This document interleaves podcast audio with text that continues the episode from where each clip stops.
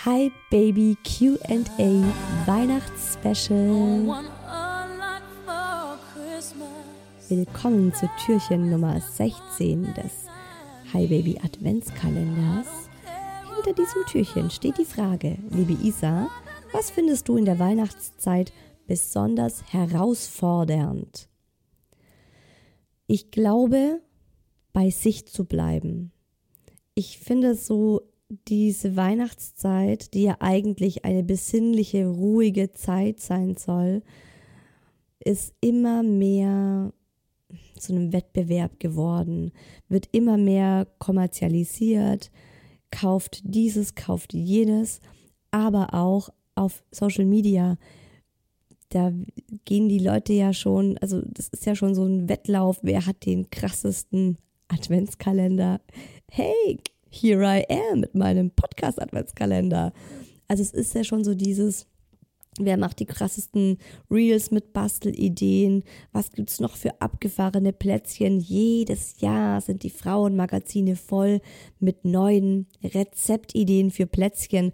Und ich habe bei Frauenmagazinen gearbeitet als Redakteurin. Ich weiß, wie man in der Redaktionssitzung da sitzt und stöhnt und schnauft und die Köpfe übereinander zusammenschlägt, sagt, mein Gott, schon wieder ein Weihnachtsheft, schon wieder ein Weihnachtsspecial, was saugen wir uns diesmal aus den Fingern?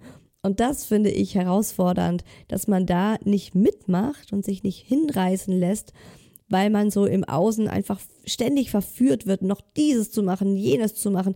Die Tradition, es kommen jetzt ja auch immer mehr Traditionen aus anderen Kulturen bei uns an ein Beispiel Wichtel, Weihnachtswichtel. Das ist ja auch was super Schönes.